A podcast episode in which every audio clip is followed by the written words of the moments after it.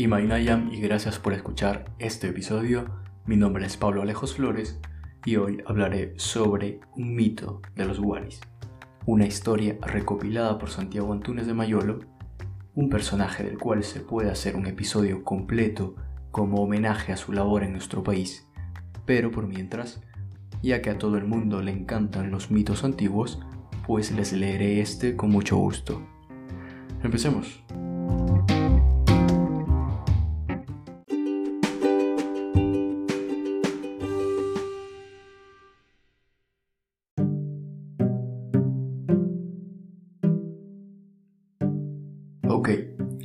Libro se titula Tradiciones Ancashinas. Este es un libro aparte donde encontré este mito y el mito se llama La creación del mundo, que es un mito fundacional del pueblo ancashino, narrado por Santiago Antunes de Mayolo. Y bueno, el autor de este libro también tengo que darle el crédito que es José Antonio Salazar Mejía, que hizo esta recopilación de historias, tradiciones ancashinas la cual me pareció muy buena. Tienen que leerlas si les gusta aprender sobre cultura e historia, muy recomendado.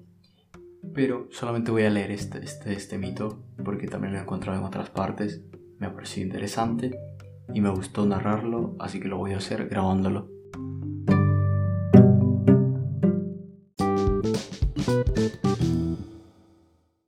En 1914, Santiago Antunes de Mayolo trabajaba en una hacienda de amapola en Monzón, en Huánuco, a donde había llegado gracias a la invitación del señor Juan Loli, alcalde de Monzón.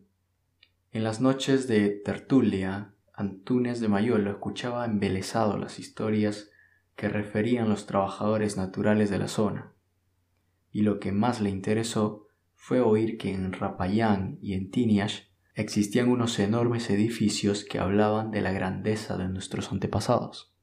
Es que por esas zonas vivieron los primeros hombres que habitaron la tierra, le aseguraron los lugareños. ¿Y es fácil llegar a esos lugares?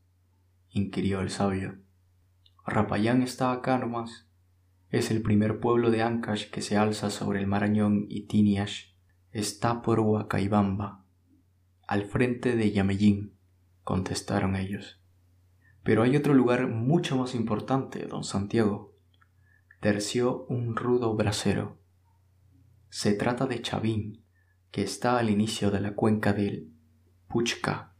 Sí, señor, allí existen edificios enterrados, que sabe Dios qué tesoros esconderán. Sentenció otro con tertulio, dejando al sabio lleno de conjeturas.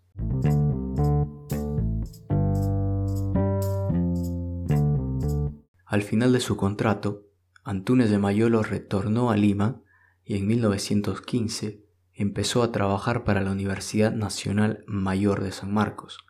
Por encargo de dicha Casa Superior de Estudios, viajó a Ancash, específicamente a la zona de Conchucos, a realizar trabajos de investigación, pues la curiosidad por lo que había escuchado en Monzón le hacía intuir que podía sacar gran provecho de esa expedición. Y no se equivocó. Él llegó a visitar el castillo de Chavín de Wanter y fue gracias a sus informes presentados a la Universidad de San Marcos que años después otro sabio peruano, después de haber leído sus conclusiones y siguiendo la huella de nuestro paisano, en 1919 visitó el lugar y concluyó, luego de numerosas investigaciones, que la cultura peruana nació en suelo ancashino. Se trataba de Julio César Tello.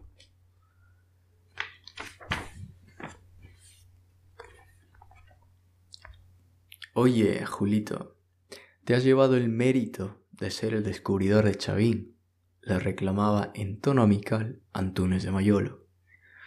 No es eso, Chanticho. Yo solo desarrollé tus trabajos.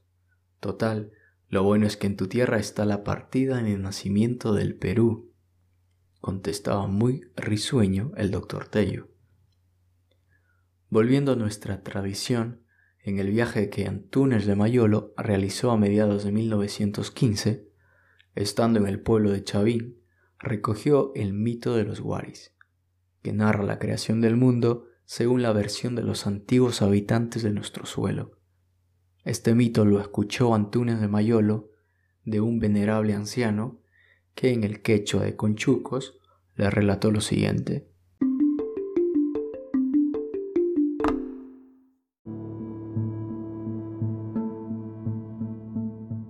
Al principio, Taita, solo existía el humo y la oscuridad era total, indigna. Y del humo surgió el mundo de arriba, el Hanampatsa, con sus celestiales moradores. El Taita Inti, con su gran cabellera dorada, la Mamaquilla, su esposa, la de la sonrisa de plata, y sus hijas, las Koyur, alegres en su resplandor. También estaban, entre otros, el terrible Iyapa, el que refulge y brama, el colérico Shukuki, el viento fuerte, la jocosa Tamia y el altivo Turmanyé, siempre orgulloso de sus magníficos colores. Del humo brotó luego el mundo del medio el Caipatza. ¿Quiénes moraban en él? Las grandes cochas que serían las primeras pacarinas de los hombres, los altos orcos o jircas, donde irían a morar los auquis, los rajus con su albina vestimenta de donde incontenible brota el yaku, fuente primordial de la vida. Todo nació del humo. ¿Sería suficiente? faltaba más vida indudablemente. Por último, del humo surgió el mundo de adentro, el Urampatza, con sus increíbles habitantes, el yaku hirviente que todo lo consume, los kurus que destruyen cuanto tocan, la Sachamama, la gran serpiente de las dos cabezas, con sus hijos los Amarus, los pequeños Ichikoiko, con sus mágicos tambores, quienes con el pasar del tiempo conseguirían permiso para aparecer de cuando en cuando en el mundo del medio. Finalmente, brotó una raza de gigantes rojos y descomunales, de enormes colmillos, eran los Waris, los hijos del fuego que domina las entrañas del Urampatza. Hubo una época en que surgió una gran pelea entre el mundo de arriba y el mundo del medio. Sería un primer Patsakuti, cuando se pierde la armonía y todo se descontrola. En consecuencia, vino un gran terremoto. La gran cadena granítica de los Andes se partió en dos, con gran estruendo y conmoción, formándose el sagrado valle del hoy llamado Callejón de Huaylas. Cuando volvió la calma, por las grietas que se formaron en los jircas, los guaris curiosos y admirados subieron al mundo del medio y se encantaron al conocer una comarca tan bella, flanqueada por dos altísimas cordilleras, una llena de blanquísimos nevados y la otra con durísimas moles oscuras. Tan contentos estaban los guaris que decidieron quedarse a morar en este mágico lugar. Al tiempo, del mundo de arriba cayó la tamia como jamás se había visto, llovía inconteniblemente día y noche. Tanto llovió que el valle sagrado donde vivían los guaris se inundó completamente. Hubieron huaicos y aluviones. Fue un verdadero diluvio. Ante este nuevo Patsakuti, los gigantescos Waris, para salvar su vida, emigraron muy temerosos y con premura al oriente, a poblar las zonas trasandinas de Chavín, Marañón y Huacrachuco. No tomaron en cuenta que abandonaban la zona protegida por las mágicas cordilleras blanca y negra. Cuando los Waris dejaron el valle sagrado de Huaylas, en lugar de su aparición en el Caipatza, degeneraron terriblemente. Espantados vieron cómo algunos se convirtieron en plantas de todo tipo, árboles, arbustos y achupaya. Otros guaris, aullando de impotencia, viéronse transformados en animales voladores, rastreros y de los que corren. Finalmente, cuando solo quedaba un grupo de ellos, fueron convertidos en hombres de carne y hueso. Estos nunas estaban desnudos y sintieron frío, comprendiendo su situación humildemente. Los hombres se aprestaron a poblar el Caipatza, la tierra, en sana armonía con los seres que les rodeaban, plantas y animales, pues recordaban que todos eran hermanos, hijos de la Pachamama, frutos de un tronco común, descendientes de los fabulosos Waris.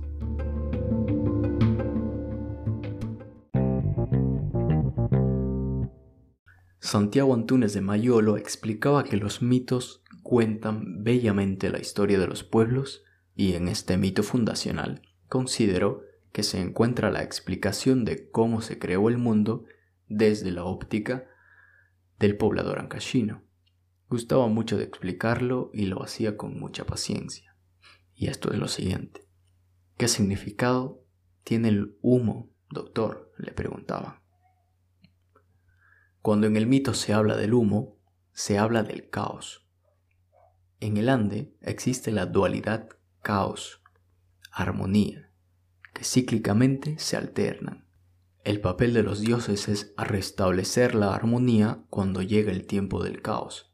Es por ello que se dice que los dioses andinos han sido dioses ordenadores. Ponían orden sobre el caos. Recién en tiempo de los incas, al evolucionar la religión andina, se habló de dioses creadores y que son los Patsakuti. Los Patsakuti son los tiempos en que reina el caos. Así, el primer Patsakuti fue de terremotos y el segundo de aluviones, dos constantes en la historia del pueblo ancashino. Hay otros ejemplos del caos en nuestra vida. Claro, la muerte es un tiempo de caos, y el orden se restablece luego de cinco días con el Pitzhaki.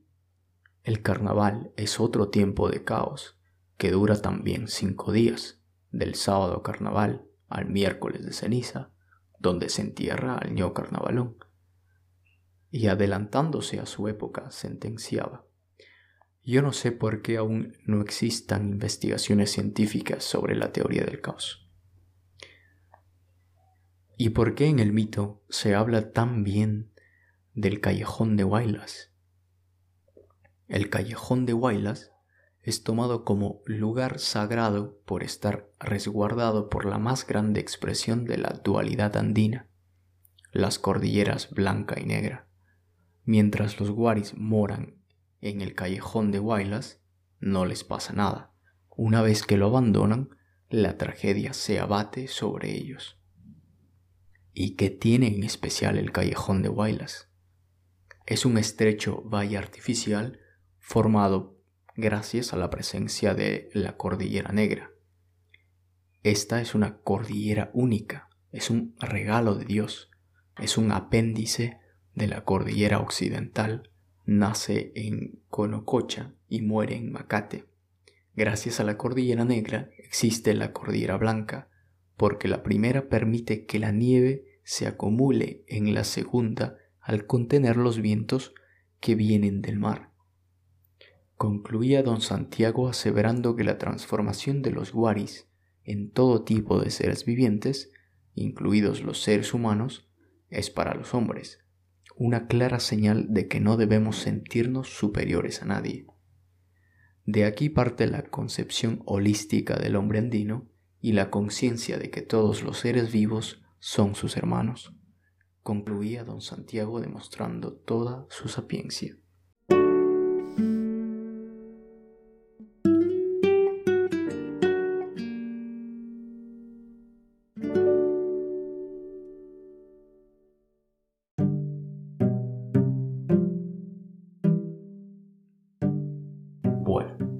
No olvidemos la percepción y las enseñanzas andinas con respecto a lo que nos rodea. En la actualidad, parece ser que el humano lo es todo. Todo está enfocado en nosotros, pero la realidad es otra. Y en fin, espero que en estos días de emergencia sanitaria estén cuidando su vida y la de los demás. Sean conscientes de la situación en la que estamos pasando, no solo en Perú, también en otros países, y colaboremos todos con la sociedad. Este programa no te sacará tantas sonrisas como los videos virales que hay ahora, pero hay que entretenerse de distintas formas durante el día o durante la semana. Así que gracias por escuchar hasta el final y cuídense.